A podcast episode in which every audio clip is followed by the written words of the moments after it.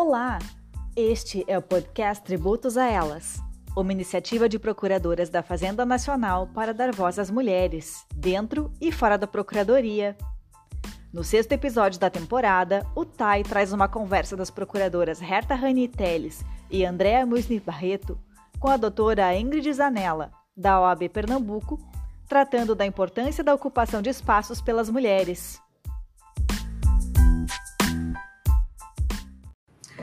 Boa tarde, meus amigos e minhas amigas. Hoje a gente está debatendo um tema extremamente caro e sensível, principalmente nesse momento de pandemia, que trata da questão da representatividade feminina. Né? E hoje esse tema ele vai ser abordado de uma forma muito especial, né, com as queridas doutoras Erta Rani e Andréa Barreto, que são procuradoras da Fazenda Nacional né, estão coordenando em conjunto com outras procuradoras é, o projeto Tributos a Elas, que é um proje projeto que visa estimular a representatividade da mulher na carreira e fora dela, promoção de palestra, debate de assuntos extremamente sensíveis para todas nós. Né? Eu queria começar apresentando um pouco né, da, da doutora Andréa e da doutora Erta, que estarão conversando com a gente hoje. Né? Doutor, doutora Andréa Barreto, ela é procuradora desde 2008, começou na unidade de Osasco, na, na, na área de execução fiscal, depois atuou no STJ e agora está atuando no STF. E a doutora Erta Rani, ela é baiana, ela é procuradora desde 2009, né? começou na unidade de Caxias do Sul, no Rio Grande do Sul, depois foi para Brasília, atuou na área de execução fiscal, juizado especial, no núcleo do direito aduaneiro. Né, doutora Herta, a gente atua aqui em Pernambuco, eu atuo muito na área de direito marítimo, portuário, aduaneiro, né? É uma área que se toca muito, área interdisciplinar, e hoje em dia, já que 90% do mundo passa pelas áreas, pelas águas, é uma área em ascensão. Né, atuou perante o STJ, a Presidência da República, antigo Ministério dos Direitos Humanos, da Educação e na equipe de estratégia de defesa judicial. Então, são procuradoras aí com currículo amplíssimo, né? E o principal que estão se dedicando a um tema extremamente sensível para nós. Né? Nós sabemos que a representatividade hoje está ganhando um foco extremamente importante, que já deveria existir há muito tempo. Nós somos maioria do eleitorado do Brasil, somos 52% do eleitorado, somos quase 50% do número de advogados, né? quando pensamos no contexto nacional, em grande, em grande parte dos estados, nós já superamos isso, e somos minoria representativa, né? seja no Senado, né? somos 10%, 13%, 13% na Câmara. Temos um número muito curto de desembargadoras. Você tem uma ideia? Aqui em Pernambuco, no, no Tribunal Estadual, nós temos apenas uma desembargadora, mulher, né, diante de mais de 50 desembargadores homens. Então, mesmo sendo maioria, né, aqui na UAB, quando a gente costuma falar sobre representatividade, já que pagamos anuidade, nós, nós costumamos dizer que nós pagamos a metade da conta. Né? Então, queremos a metade dos cargos, queremos essa representatividade é, mais arraigada, né? até porque representatividade tem a ver com democracia, né? tem a ver com transparência e tem a ver com os direitos humanos. Então, antes da gente começar o debate, eu queria passar um pouco a palavra né, para que vocês possam receber as pessoas que estão no, nos ouvindo, antes da gente começar um pouco a falar sobre o projeto Tributos a Elas. Ah, uma excelente tarde aí para vocês. É um prazer estar aqui falando com a, com a Ingrid. Acho que esse tema é super relevante. A gente vem começando a debater um pouquinho lá na Procuradoria da Fazenda Nacional desde ano passado, mas eu acho assim que tem muito ainda para discutir sobre ele, não é? Não é, André? Com certeza. É, boa tarde a todos, Ingrid. Muito obrigada pela oportunidade, pelo convite. É um prazer estar aqui com vocês. Pernambuco querido, tenho grandes amigos, pessoas muito amadas daí. E a, o tema, realmente, assim, quando a gente começa a, a conhecer, aí a fundo, a gente descobre que é um universo.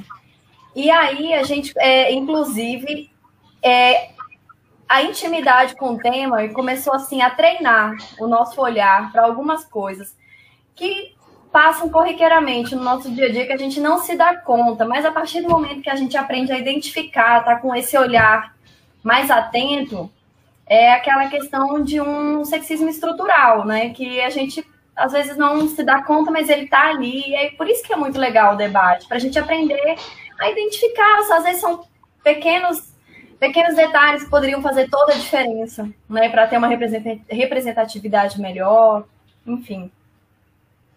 É, perfeito. É, tá? Eu acho que isso... Pois não, pois não, Eta. Não, e é só lembrar que também Pernambuco foi a terra onde minha mãe estudou, né? Assim, ela atravessava o Rio São Francisco para assistir aula em Pernambuco. Então, assim, ela é, tem ligação assim com, com as raízes, né? Com a região da gente, minha família também. É, muito bom. E a gente tem que ser muito grata às mulheres que nos antecederam, né? Né? Algumas, eu uma, li alguns livros, até o início, um livro que fala sobre o início do sufrágio, tem até um filme recente, As Sufragistas, é, e a gente tem que ter muito em mente que muitas das, das, batalhas que a gente traça hoje em dia, nós não necessariamente seremos, que nós usufru, iremos usufruir dos benefícios da nossa conquista. E eu acho que isso é muito interessante quando a gente pensa que muitas questões que a gente tem que bater hoje, lutar, não necessariamente nos beneficiarão de forma imediata, né? imediata, mas de uma forma imediata à sociedade. Porque quando a gente fala sobre representatividade, direitos sociais, a causa é muito maior do que o nosso anseio, do que o nosso benefício próprio. E o que Andrea mencionou, essa questão é, é a necessidade de ocupar o lugar de fala. Né? E assim, a gente teve um recente caso interessantíssimo que foi com a, a relatora Rosa Weber, quando ela instituiu a obrigatoriedade da cota dos 30%. Então, a gente percebe como é importante ter uma relatora naquele processo, uma visão feminina, né? e como a gente, aí nesse cenário a gente consegue dar mais valor à questão do lugar de fala. Mas eu queria ouvir um pouco de vocês sobre o projeto Tributos a Elas, né? como ele surgiu, qual o principal objetivo dele, é, alguns exemplos e como isso vem criando uma cultura, porque a gente, quando a gente fala de representatividade, é uma mudança de pensamento, né? A gente começa a pensar de outra forma. Então, eu queria entender um pouco sobre o, esse projeto dentro da PFN. Então, ele, é... ele surgiu desse, desse debate, exatamente. Um, uma grande amiga nossa, Alana, tinha, tinha acabado de voltar de um evento em que ela tinha sido a única palestrante mulher e tinham várias pessoas palestrando lá também. E ela veio comentar comigo isso. Eu estava é, meio que, assim, a gente já tinha participado de várias reuniões em que a presença das mulheres era, era baixa, né? Então, se você for para uma reunião de alta gestão, é, tanto na iniciativa privada quanto na iniciativa pública, a gente tem poucas mulheres participando mesmo, de fato. Então, assim, e ela veio comentar comigo isso, né? Essa, essa, essa, essa esse sentimento de, de, tristeza por ter poucas mulheres nesses, nesses espaços, eu também conversei com ela. Outras meninas também tinham essas preocupações, e a gente criou o grupo Tributos a Elas. A intenção é dar mais espaço para as vozes e para as presenças das mulheres, porque a gente sabe que não basta elas estarem presentes nos lugares, mas também, além da presença, elas precisam ser ouvidas, né? As vozes delas também precisam ser ouvidas e levadas em consideração. A intenção foi essa, criar um projeto que é, empoderasse, desse mais força à representação feminina, a sua presença, a sua voz. E o, o, o projeto foi ganhando assim, espaço, muita gente foi se interessando pelo assunto, isso foi muito interessante, esse crescimento do, do processo. A gente também tinha casos que foram relatados de é, secretárias que, que sofriam assédio eventualmente, é, e, e às vezes as pessoas iam nas reuniões e, e, elas não eram vistas como, como as gestoras, né? Várias colegas nossas também começaram a contar isso, que às vezes elas iam nas reuniões e pediam para elas sentarem na cadeira de trás, porque elas não eram a pessoa que ia tomar as decisões, assim, ia ser outra pessoa, provavelmente elas deviam estar só assessorando alguém, porque eram mulheres, né? Assim, né? Devem ser só as assessoras. Senta na cadeira de trás, a gente vai chamar aqui para frente os gestores. Depois que o pessoal percebia que não, que elas eram de fato as responsáveis pelas tomadas de decisões, é que elas chamavam para sentar na mesa. Então, essa, essa sentada na mesa, essa, essa conversa, é, essa presença das vozes é importante. A gente, a intenção foi essa, assim, a gente queria ampliar e fortalecer a presença das mulheres e que elas acreditassem mais em si também, nas potencialidades delas. acho que foi bacana esse começo. O nome, Tributos a Elas, foi um nome que tem a ver com o nosso trabalho, a gente mexe muito com tributário, e a gente queria fazer algo que tivesse a ver com o nosso trabalho, o nosso dia a dia, e o Tributos a Elas, porque as mulheres merecem todas as homenagens possíveis, né, e, e imagináveis. E a logomarca também que a gente fez, a logo também a gente quis colocar várias mulheres diferentes, a gente quis mostrar que elas são diferentes entre si, mas iguais, porque tá, porque elas têm, elas são de cores diferentes, cabelos diferentes, origens diferentes, é, idades diferentes, mas em algum momento há semelhanças entre elas e, há, e elas devem se unir, se fortalecer nesse ponto. A gente deve respeitar cada uma também na sua identidade. A gente deve compreender que nem todas as mulheres são iguais e algumas têm mais dificuldade do que outras, por exemplo. Mas que, de qualquer maneira, a representatividade tem que ser respeitada. A gente queria mais mulheres nesses espaços de decisão, né? Perfeito, Herta. Aí, é, eu acho que a tua fala foi muito sensível quando você diz as diferenças entre mulheres. Né? Nós estamos passando hoje em dia, nós vivemos opressões, né?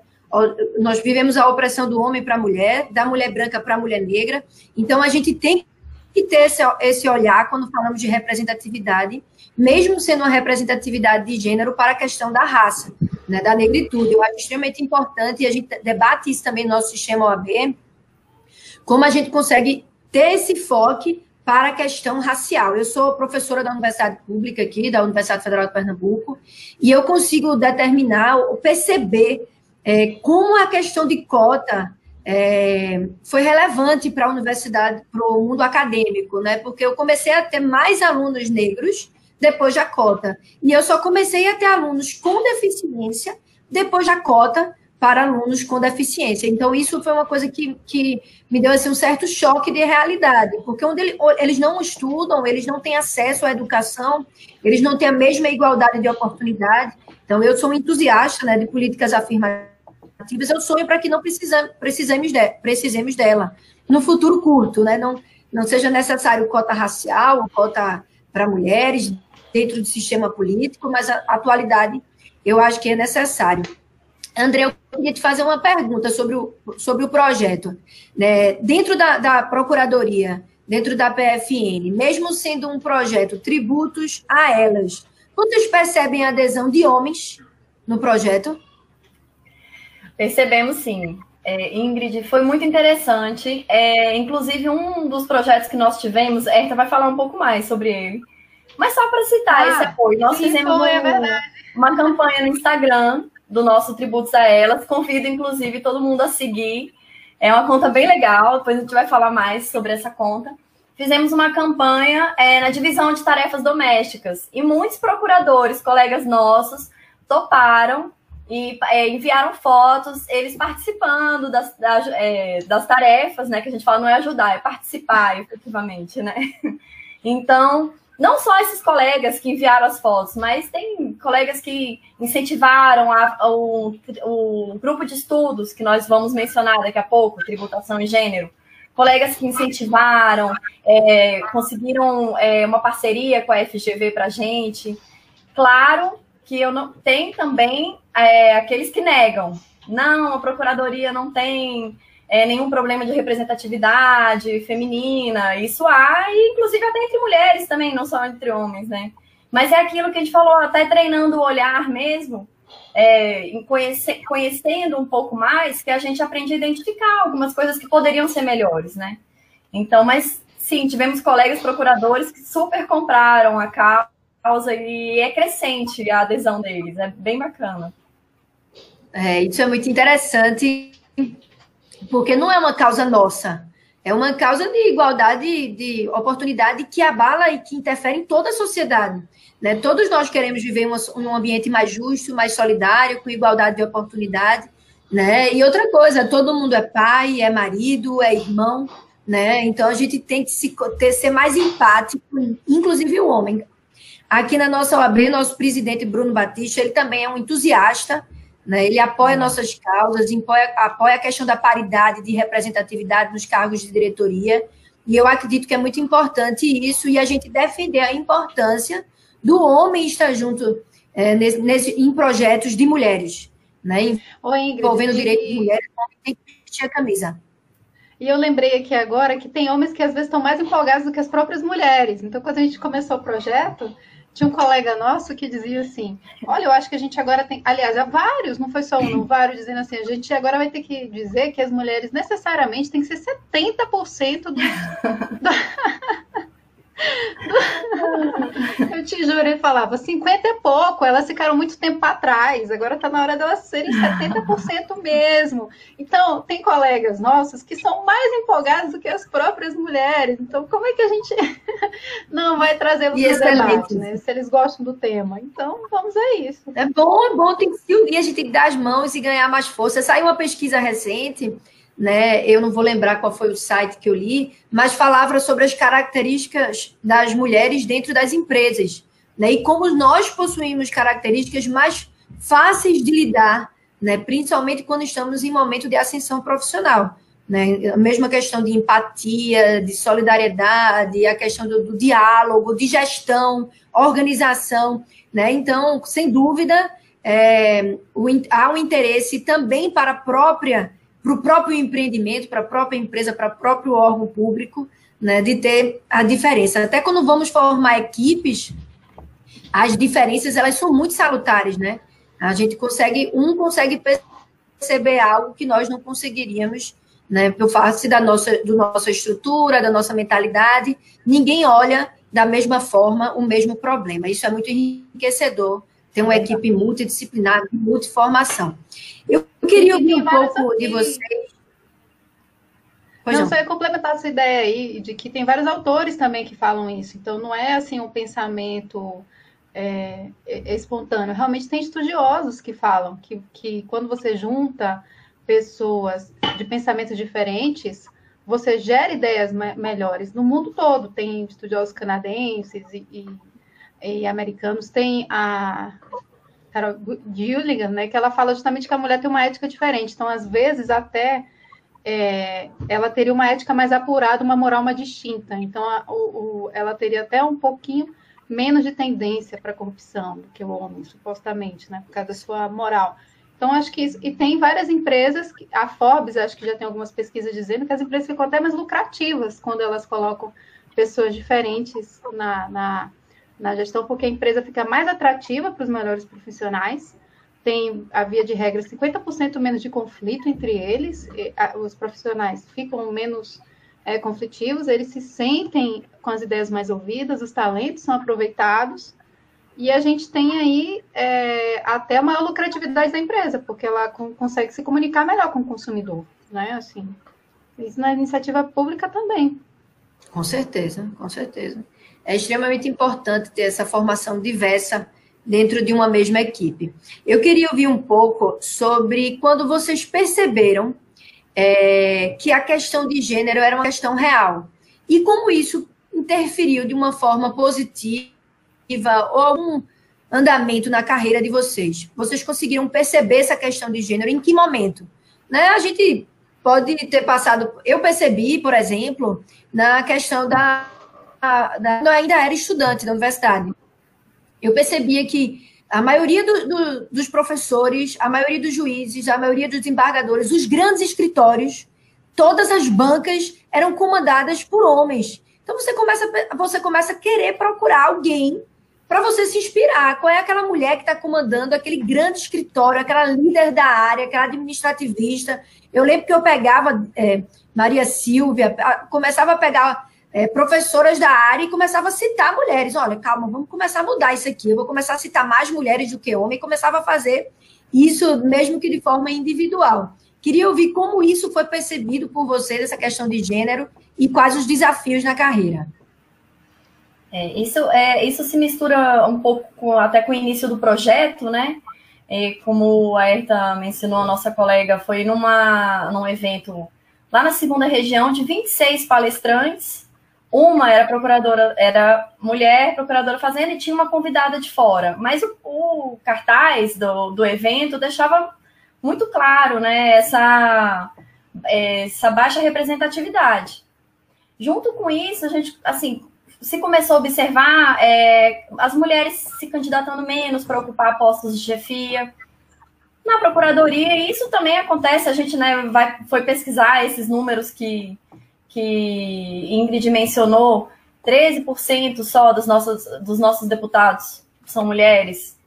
No, no Senado, não, 15% das deputadas, 13% no Senado. É, prefeitas, mulheres, apenas 11% das cidades brasileiras têm prefeitas mulheres. Então, é, mas eu vou, eu vou te confessar, Ingrid, que na Procuradoria é, a gente ainda está começando a discussão.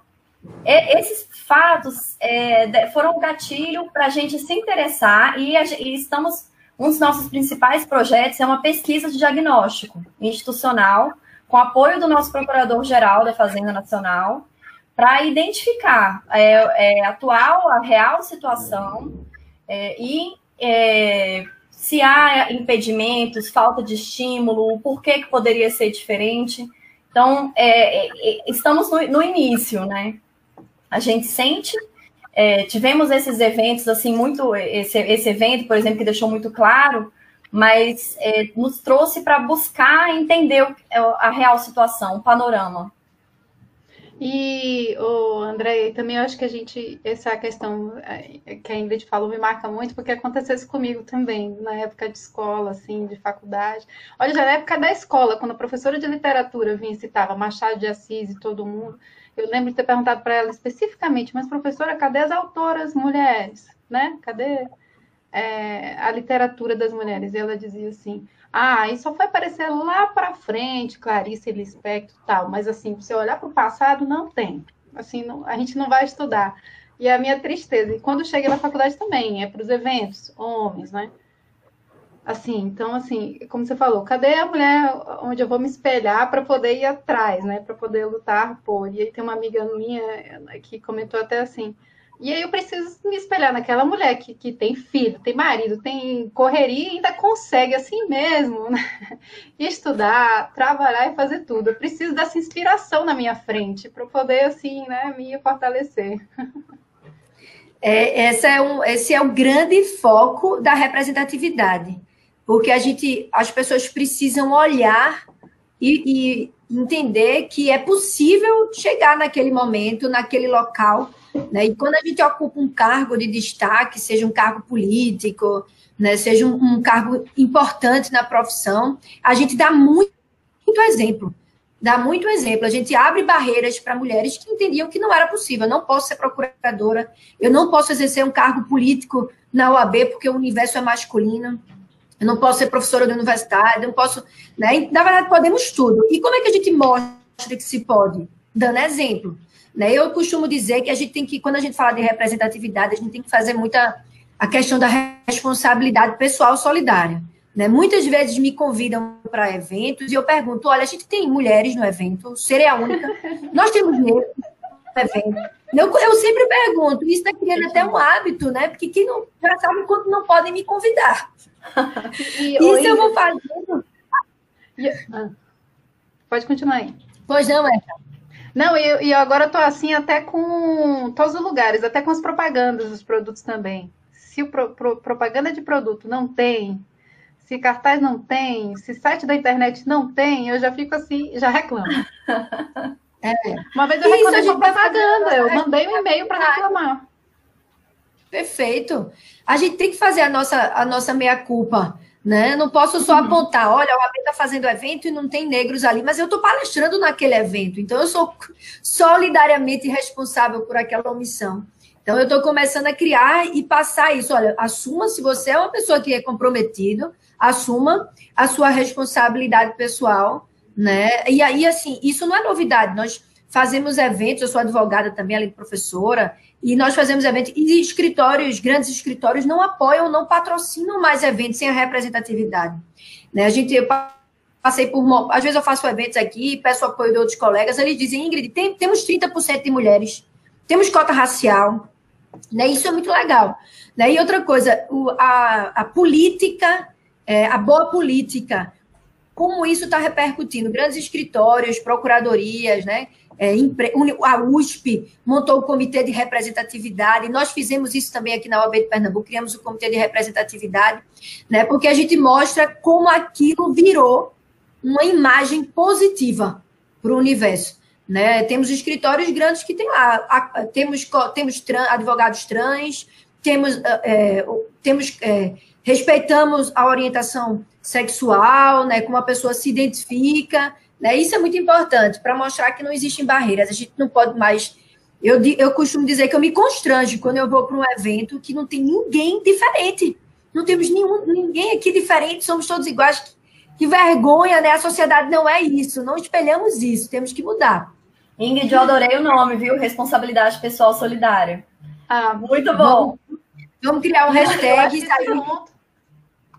E eu acho que esse ponto é super relevante. Muitas mulheres às vezes não se dão conta disso, de, da, é. da, importância que elas têm como imagem, como inspiração das outras e até dos outros, dos homens também, porque é, às vezes eu, eu, percebo que quando eu estou assim é, ali naquela, né, advogada, tal, eu chego no estacionamento, chego em algum lugar, assim, antes da pandemia, lógico. E aí as seguranças me veem e, e, e é, o pessoal que trabalha no restaurante. Então, os próprios homens enxergam as suas esposas também lá. Então, às vezes, eu percebo que eles enxergam que é possível minha esposa também é, ganhar mais do que eu, ou estar tá em um cargo melhor do que eu, ou, ou ascender profissionalmente. Uma vez eu estava no restaurante do STJ, e aí a, a, a moça virou para mim: Nossa, você. A, a, a garçonete você é procuradora da Fazenda, acho tão lindo uma mulher procuradora. Então, assim, a gente inspira até que a gente não está imaginando que está inspirando. Imagina. É, é impressionante é que a, a fábrica da Fiat em Pernambuco, ele, é, a área de engenharia está sendo comandada por uma jovem engenheira. Eu vou cometer o erro de não lembrar o nome, mas isso foi muito noticiado aqui em Pernambuco. Engenheira, mulher, assume fábrica da Fiat. Aí eu, aí eu falei, eu fiquei curiosa, eu fui pesquisar na internet quantos engenheiros antes, por, ah, se isso tinha sido dado, se isso tinha sido noticiado com os homens, tal. São pouquíssimas notícias que a gente vê. Aí eu pensei, isso é bom e é ruim. É muito bom porque a gente está estimulando, mas é muito ruim porque é tão novo que a gente tem que, tem que, tem que divulgar, entendeu? Mas é o começo. A gente não pode reclamar assim. Eu tenho que, vamos estimular. Vamos, vamos mostrar que esses cargos são plenamente acessíveis, né? Até que um dia que isso seja uma realidade, nós que nós tenhamos as mesmas oportunidades de ocupar os cargos que nós tenhamos ao mesmo. É óbvio que nós, de fato, queremos para nossa para nossa carreira. E essa questão de divisão de tarefas, eu acho que a gente teve é, a questão da mulher ganhou um é, a, como a gente está vulnerável com nossas bilhões de tarefas né, que nós acumulamos, principalmente nesse momento de pandemia.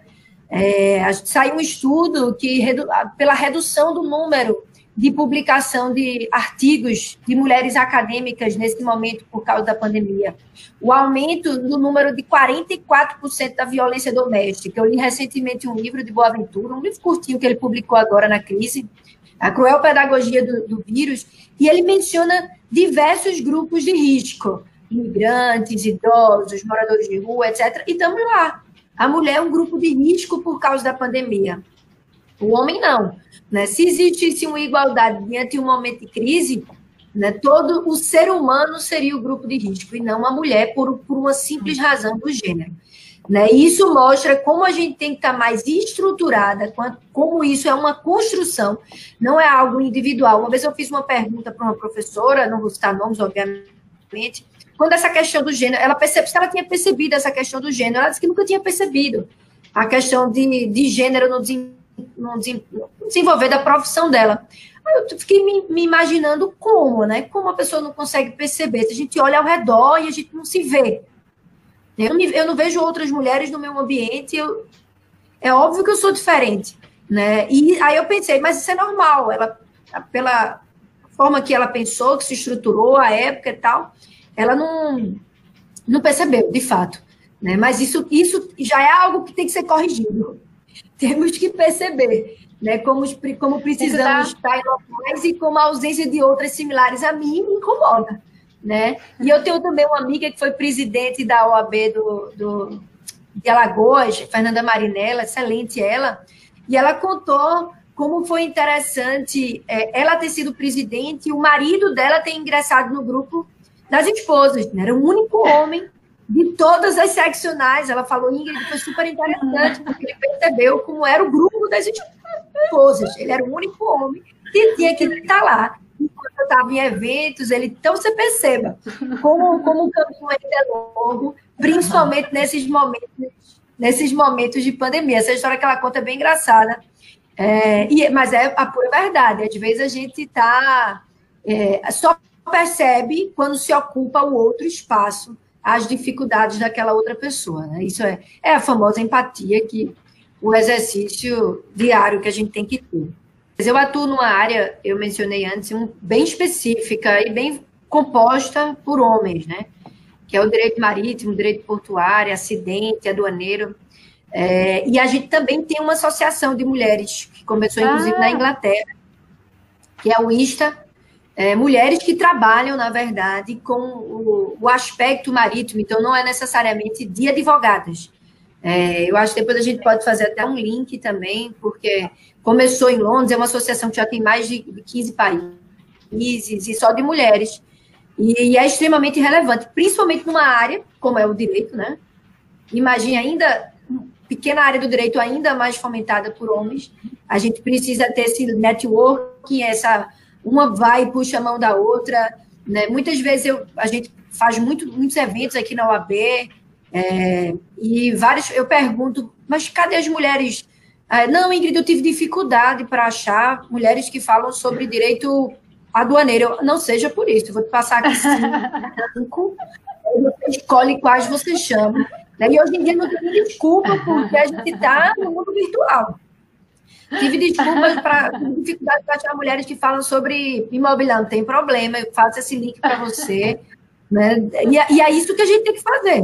Né? E a gente tem que fazer essa, é, como a Andrea falou, a, que ela gostou do tema, a responsabilidade pessoal Sim, solidária. Se a gente não se indica, não se puxa, ninguém vai estar lembrando, não. É um lugar de fala. É o exemplo Rosa Weber, né? Como é importante ter uma mulher relatando um processo para estabelecer cotas para as mulheres dentro de partido político, né? Então, é o início.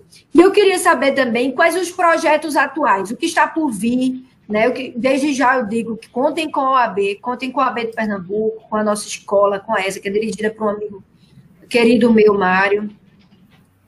É, então, vamos, contem Vamos fazer eventos juntos, indiquem palestrantes dos eventos da gente, né? Vamos caminhar de mão dadas aí. Esses eventos são extremamente, esses projetos são extremamente importantes, né? E a gente é um entusiasta da matéria, então contem já de forma irrestrita com o apoio da nossa OAB, falo meu nome, em nome do meu querido amigo presidente Bruno.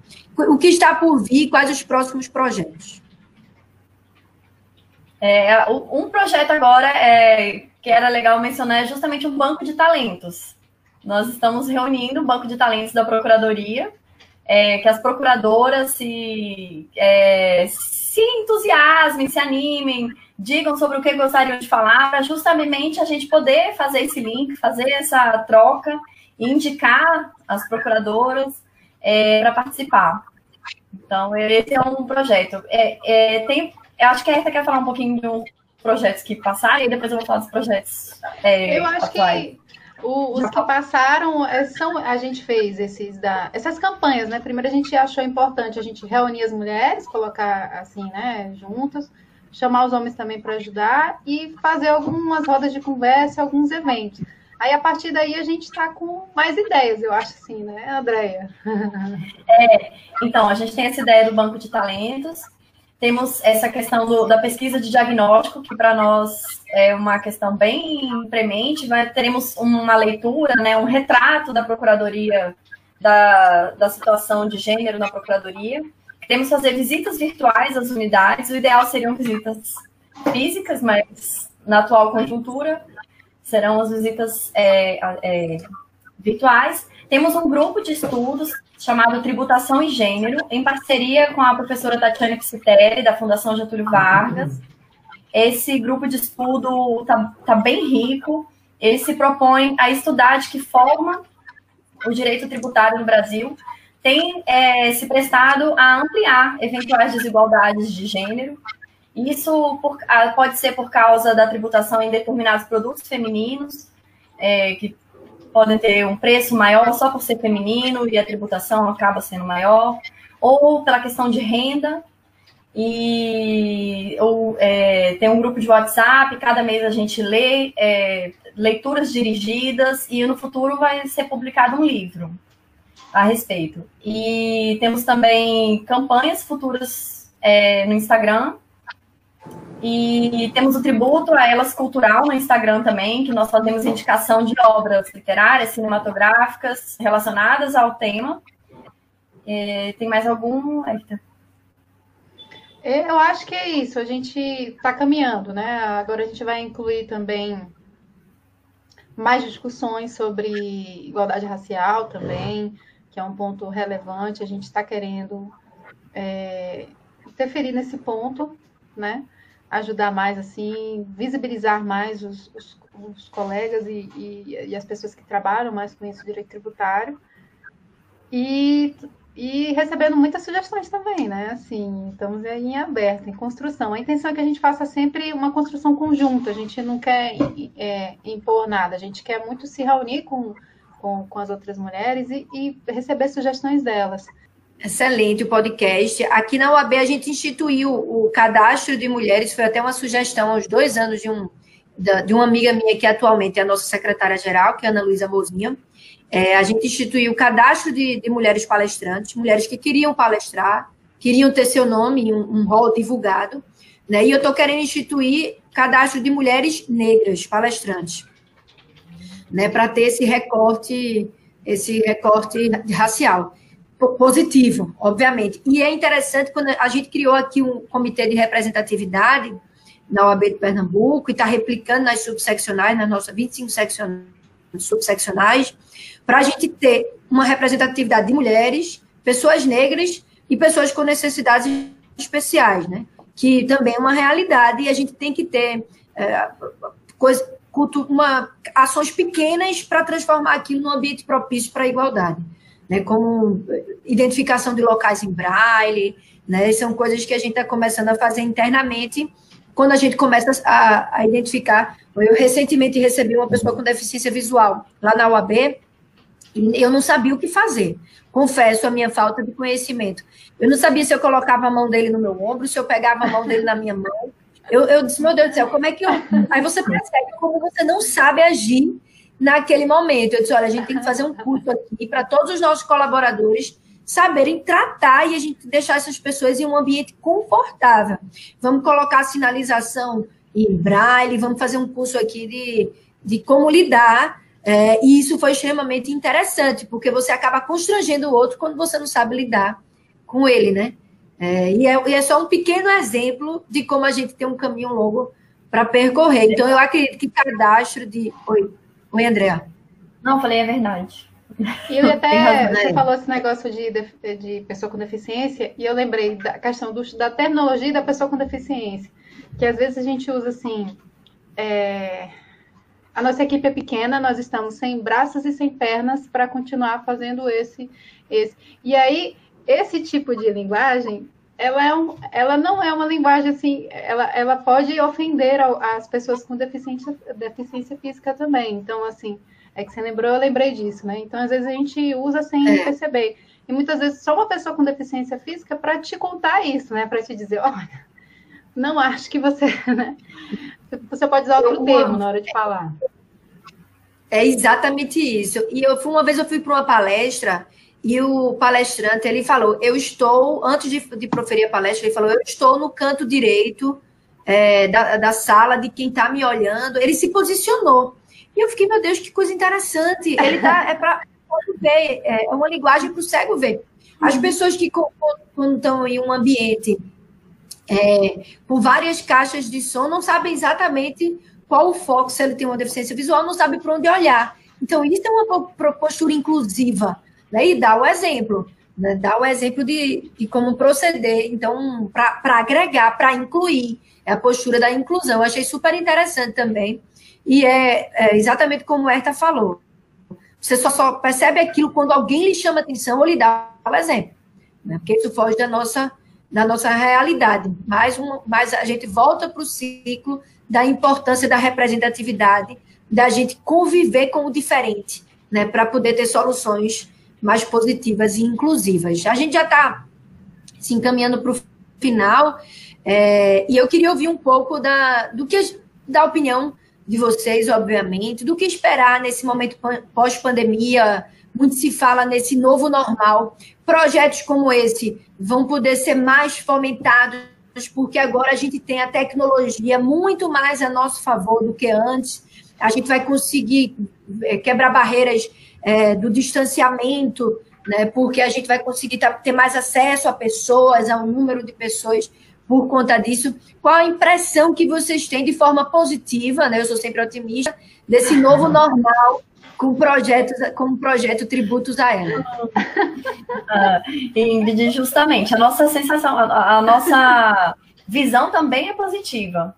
Nós tivemos essa, essa plataforma que nós mencionamos, que é uma plataforma que servi, serviu para unir realmente todas as projeções da Procuradoria, e isso conseguiu é, é, que o tributos a elas alcançasse, né, todas essas projeções, alcançasse as, as servidoras, alcançasse as terceirizadas.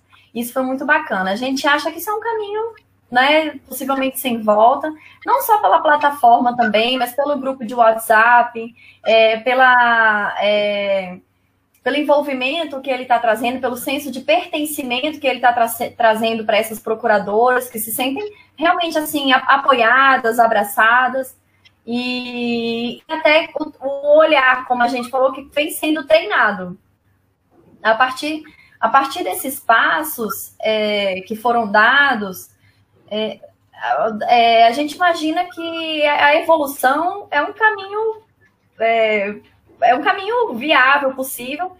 E aqui a gente, o Tributos, o Tributos, a página do Instagram também é uma página que está crescendo a visibilidade. Cada semana a gente aumenta muito o número de, de seguidores também. Então, a tecnologia ela veio para ajudar é, a projetar, a unir, a levar conhecimento, as pessoas a se informarem.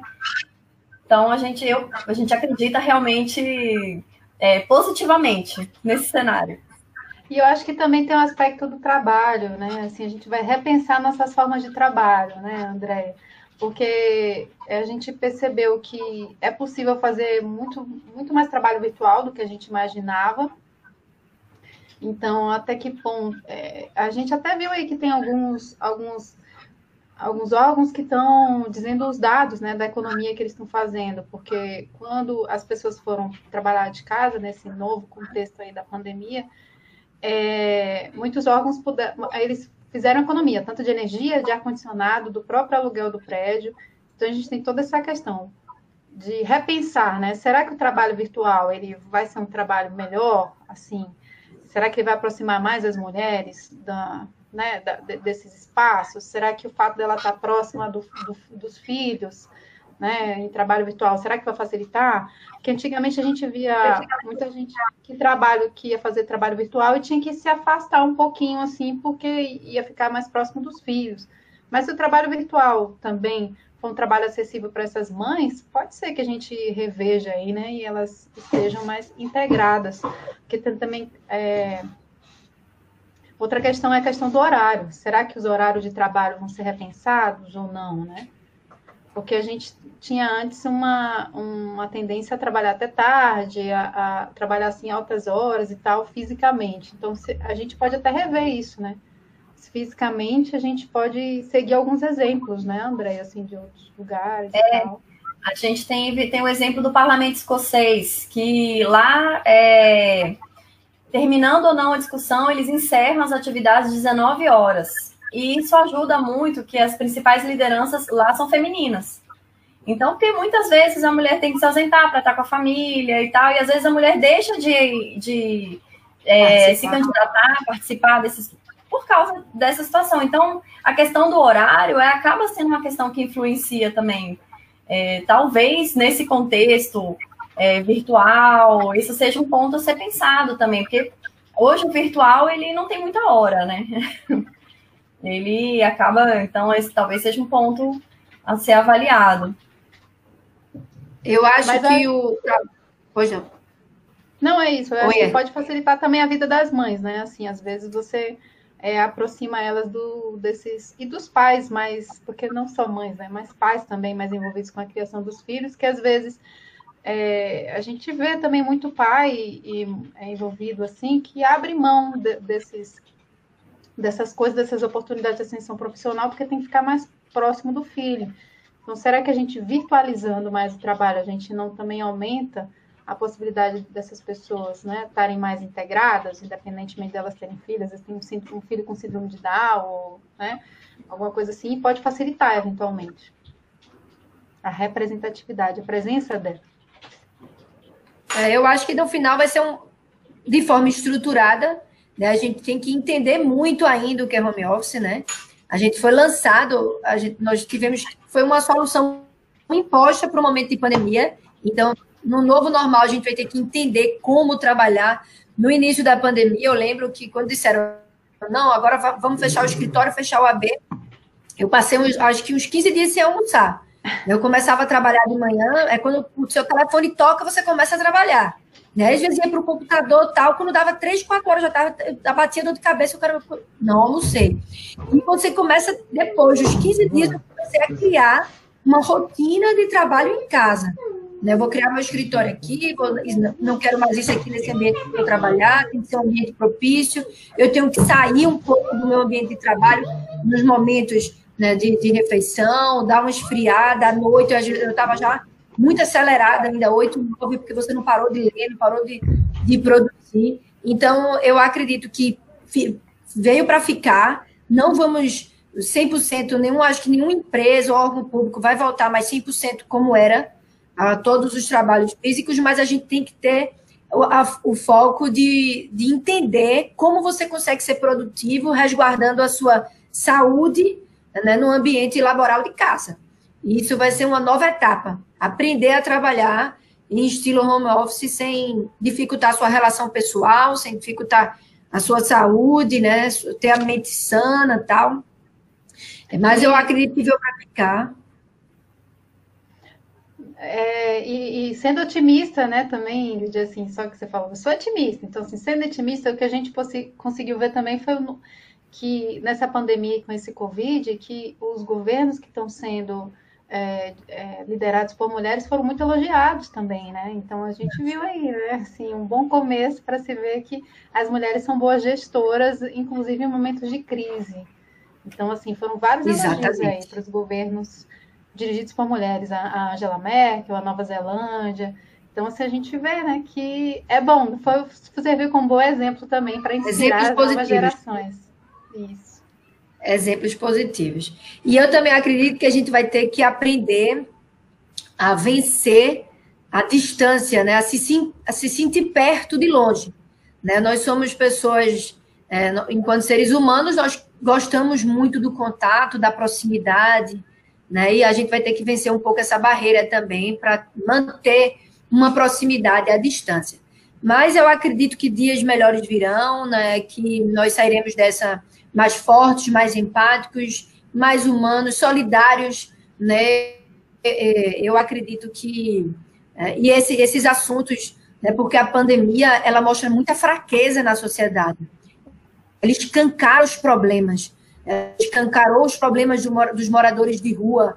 Ela demonstrou que o isolamento social era uma meta quase que abstrata para grande, grande parte da, da, da população né, mostrou a vulnerabilidade da mulher, né, então ela escancara muitos problemas da sociedade. E acredito que a gente tem que estar mais forte para lidar com esses problemas de uma forma mais positiva. Então, a Andrea e Herta, eu estou muito feliz com a nossa conversa, né, extremamente animada com o projeto de vocês. Eu é, sou uma entusiasta, contem comigo, contem com a AB de Pernambuco. Né? Acredito que a gente vai fazer muita coisa junto ainda, se ajudar, né? Enquanto, enquanto mulheres, enquanto cidadãs, né, enquanto advogadas, eu acredito que tem um, um trajeto longo e eu queria me colocar 100% à disposição, parabenizando vocês né, por esse pioneirismo, essa proatividade, né, sair da, do seu universo individual e pensar nos outros, isso é muito bonito, principalmente no momento hoje de hoje, que a gente tem que estar com esse pensamento coletivo cada vez mais aguçado, mais fortalecido. Então, queria agradecer o tempo de vocês por a gente ter, ter conversado hoje, passar a palavra para que vocês possam se despedir. Queria só encerrar, lembrei de uma frase agora de Barack Obama, quando ele esteve aqui no Brasil recentemente fazendo uma palestra, ele disse uma frase, entre várias outras, que me marcou muito. Ele falou: não é sobre você, né? E eu acredito que isso é muito forte quando a gente pensa nesse tipo de projeto, em cargos políticos, em cargos de liderança. Não é sobre mim, não é sobre André, não é sobre Herta, é sobre o que nós podemos fazer de melhor para deixar é, de herança para as pessoas que estão ao nosso lado, né, que podem usufruir da nossa representatividade de forma positiva. Então, é sair um pouco né, para entender essa questão da empatia. Então, muito obrigada, vou passar a palavra para que vocês possam se despedir. Mais uma vez aqui, deixo o meu abraço e meus sinceros agradecimentos. Obrigada, Ingrid. Agradeço demais ao AB Pernambuco, o seu convite, a essa conversa que foi extremamente prazerosa e também e, e que tanto nos acrescentou também ao projeto. É, adorei é, conversar com você, lhe conhecer. Você é extremamente inspiradora também, como mulher, vice-presidente da OAB Pernambuco. Parabéns. E conte conosco também. Espero que possamos fazer muitos projetos juntas, eventos, né? Então, conte contributos a elas. Ah, eu agradeço eu demais. Eu, quero uma xícara dessa, viu? Já olhei a xícara de vocês. eu quero uma caneca. A gente vai mandar. Vamos mandar. Ah, eu queria só convidar a seguir o nosso Instagram, Tributos a Elas. Tá, é, tá Tributos a Elas no Instagram. Vamos seguir todos. Eu posso estar tá mais tarde. Tá bom. Oi, Ingrid, adorei a conversa de hoje. Eu acho que esse ponto que você tocou assim é muito interessante, a nossa importância para as próximas gerações. É porque é, tem que ficar claro que, que o que a gente está pretendendo aqui, o que a gente está discutindo, não é algo para o nosso interesse próprio, é assim para o futuro também, né? É para as próximas gerações, são para as nossas filhas, né? Para as nossas netas. A gente está pensando aqui no futuro também e nas pessoas. E, e, e, tem aquela frase que marca muito a gente, né? Que é se não eu quem, se não agora quando, né? Assim. E, e, e, ele até morreu por esses dias, eu acho, se não me engano. Mas assim, então é isso. Então, se a gente não for lutar, agora quando? E se não for eu fazendo, quem? Então, assim, então eu também vou me colocar responsável também nessa luta, eu acho que é, é, relevante e tem tudo a ver. E como você falou, a gente tem que inspirar outras pessoas sempre, a gente tem que servir de exemplo, a gente tem que lutar pelo futuro também, né? De homens e mulheres, dos dois, para que todos estejam melhores, né? Que mulheres felizes deixam o mundo mais feliz, elas melhoram tudo, elas melhoram a comunidade, o governo, é, os filhos. É, também tem a é porque eu vou lembrando aqui de coisas, mas eu preciso ir embora. Mas assim, só assim, que criar filhos também é um ato político. Então a gente também, na hora que a gente é mãe, que a gente educa nossos filhos, a gente educa para a próxima geração, a gente, né? Eu acho que todos esses pontos são relevantíssimos. Essa conversa foi super inspiradora aqui. E conte com a gente também. A Tributa ela está disponível para ajudar sempre que precisar, no que precisar e vamos nos ajudar sempre. Muito obrigada pela oportunidade. Eu que agradeço. Eu agradeço. Mais uma vez, contem comigo e contem com a B. Eu espero que esse tenha sido o primeiro ato do nosso junto, né? Que muitos virão, projetos, eventos apoio, né? Contem com Pernambuco. Muito obrigada, Andréa. Muito obrigada, Herta. Obrigada. obrigada a todas as pessoas que nos acompanharam. Né? Desejo aí um excelente início de noite. Boa noite a todos e até, e até a próxima. Boa noite. Boa noite. Até mais. Um abraço.